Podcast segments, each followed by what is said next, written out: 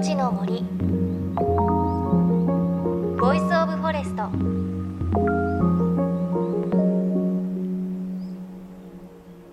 おはようございます。高橋万里恵です。東京でも街路樹や公園でセミの声聞こえてきましたね。夏の始まり頃から鳴き始めるのがニーニーゼミやヒグラシ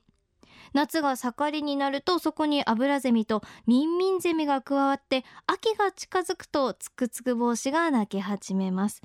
あの日暮らしのカナカナカナという鳴き声なんとなく物悲しくて秋をイメージするんですけど実は初夏から鳴き始めてるんですね。セミといえば小さい頃セミ取り私はよくしましたね。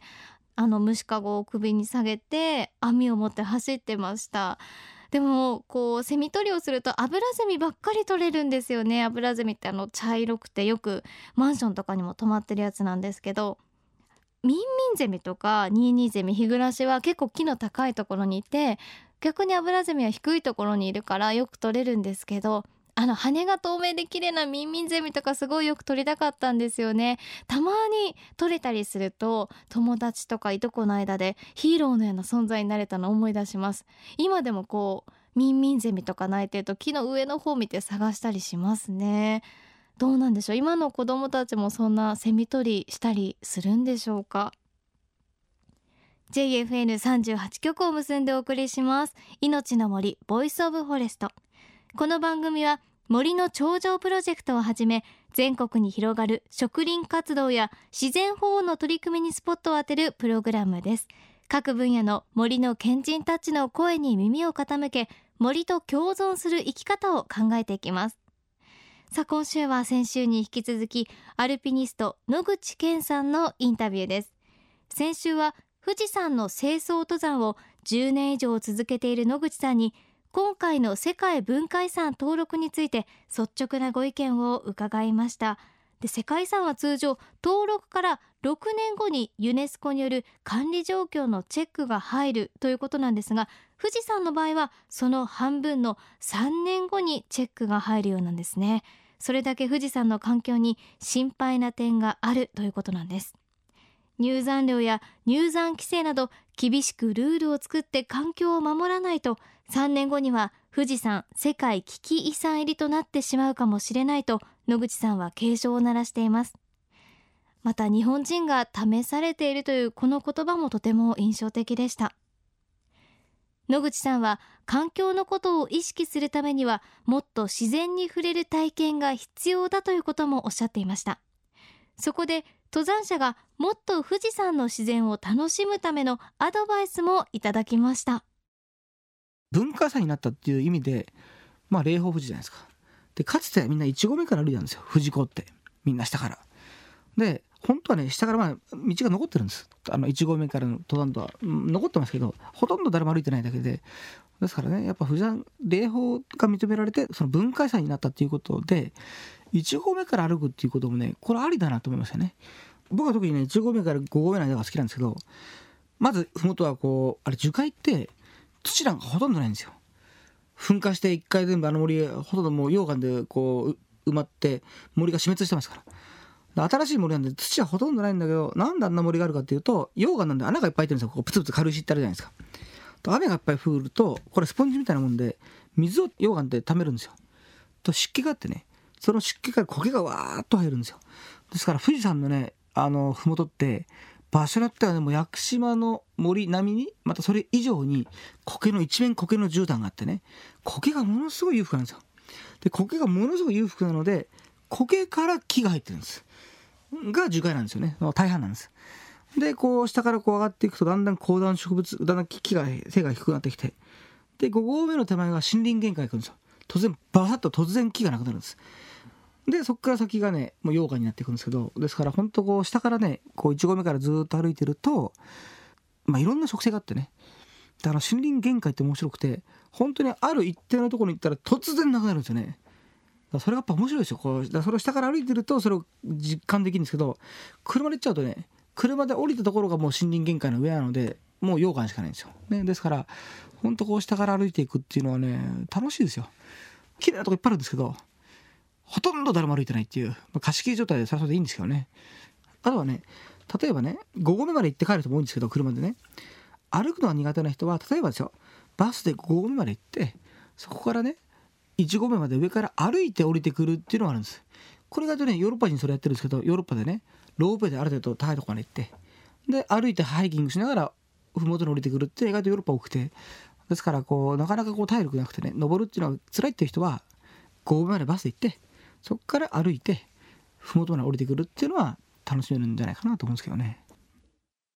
ということで知りませんでしたねあの森林限界でバサッと森がなくなるっていうのをちょっと見てみたいななんて思いましたけれどあの野口さんがおっしゃっていた1合目から5合目までの登山道は残っているけれどもほとんど誰も歩いてないということでとっても綺麗だということをおっしゃってましたけど今その画像を見てるんですけれどあのですね野口さんがおっしゃってた通りすごく苔が綺麗なんですよね。ちょっとイメージしてもらうとあのもののけ姫の森あんなイメージですね。木漏れ日があってすごく綺麗です。これを見てみると私なんかちょっと体力にそんなに自信がないのであの5合目までバスで行って降りてくるハイキングそんなこともやってみたいななんて思いました。さあ最後に日本各地の山とその自然を歩いてきた野口さんが日本の特に好きな森とっておきの場所を一つ教えてくださいました。日本中の山歩きましたけど実は日本の山ってねものすごく綺麗ですよ。で僕今世界中で最も好きな山は日本のね白神山地なんですけどあんな美しい森なかなかないですよ。もうねあの白神はね、まあ、大体毎年行ってますけどブナの原生林がわーっとあってね。でねやっぱブナって歯をいっぱい落とすので腐葉土がすごいんですよ地面が。で本当に腐葉土がねすごい溜まってるとこってふかふかしててねもう裸足で歩けるんですよ。ほんでそれだけ風土があるとねこう湧いてくる水がね栄養素たっぷりあるので白神の森歩いてますとねあっちこっちから水湧いてますけど森によってね味が違ったりするんですよ。温度とかね甘みとかね。何度も言ってるとね俺はあそこの森の水が好きといや僕はこっちとかね、まあ、そんなマニアックな議論が始まるんですけど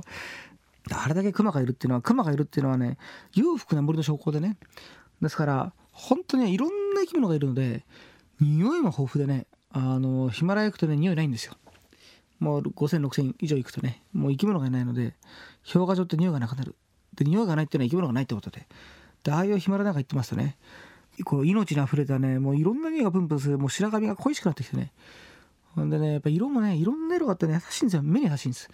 すごくね癒されるってね。ですから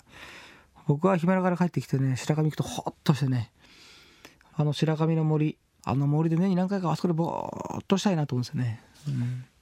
ほんでねあの紅葉も綺麗ですよ。僕2年前かなあの秋行きましたけどもう本当に一面紅葉ですから。ただ水が冷たいのであの沢登りですねたまにバチョンと落ちるとねヒーと思いますけどあそこはね僕この秋行った時にテント張ってたらね夜ねあの白鳥がねちょうどね冬が来る前あそこね上空を飛んでね通過するんですよ。低空飛行で。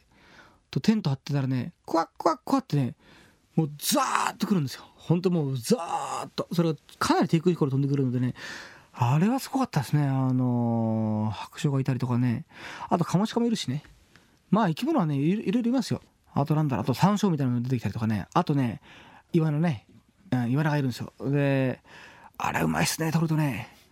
まあ核心部から離れて取ってよくてね。であそこねあのー、白神のイワナってね寄生虫がないので生で食えるんですよ。叩きで。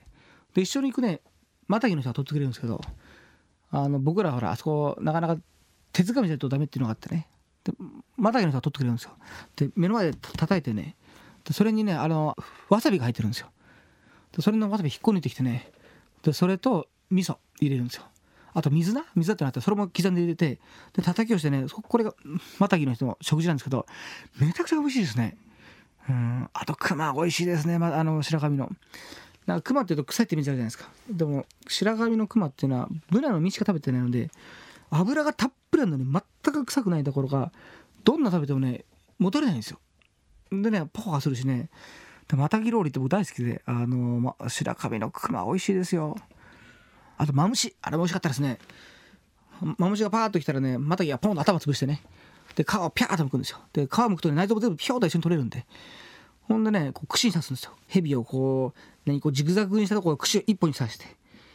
でねそこに醤油を垂らすとね醤油がピュッこう要するにこう自覚になってるんでスーッとねお腹の中を醤油がこう通るんですよ。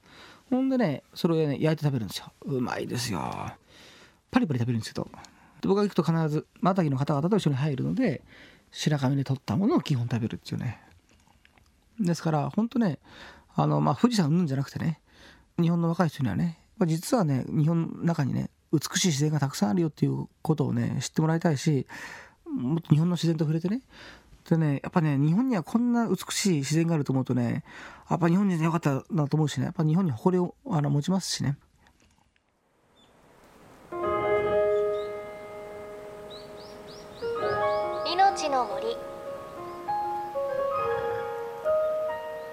of Forest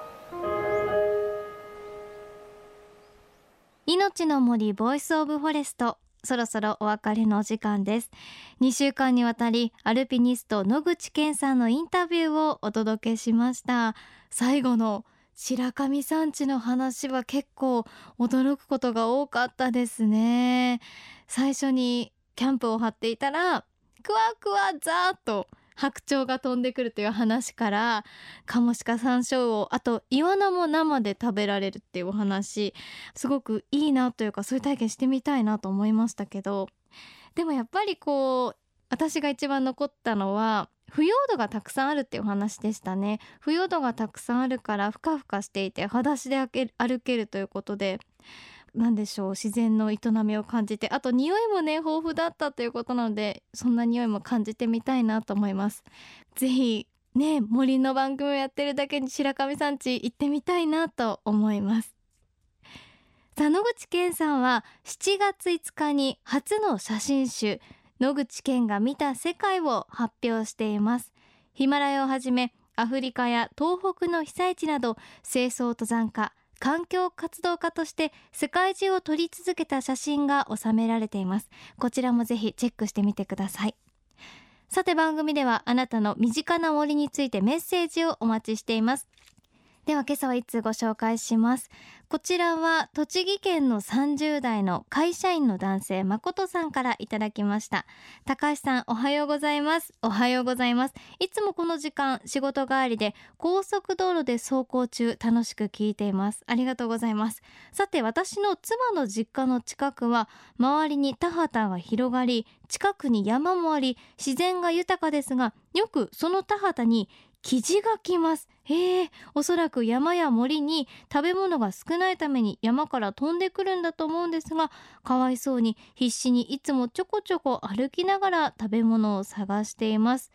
野鳥なので食べ物を与えることもできずいつも遠くから観察しています。そうですよね。えー、でもいいですね。キジが見られる場所ということでなかなか私の住んでるところでは見られないので調べたんですけれどキジって日本の国鳥ということでこうカラフルなイメージがちょっとあるんですけれどオスのキジは青ですとか赤とか白とか緑が入ってすごくカラフルなんですけれどメスは茶色で地味なんですよね。で農耕地や河川敷にいるということで一番驚いたのは鳴き方で鳴き声はケーンというらしいです ちょっとね記事も見てみたいななんていうふうに思いますけれど。さあぜひぜひメッセージ皆さんも送ってください。メッセージは番組のウェブサイト命の森 Voice of Forest からお寄せください。命の森 Voice of Forest お相手は高橋真理恵でした。命の森ボイスオブフォレスト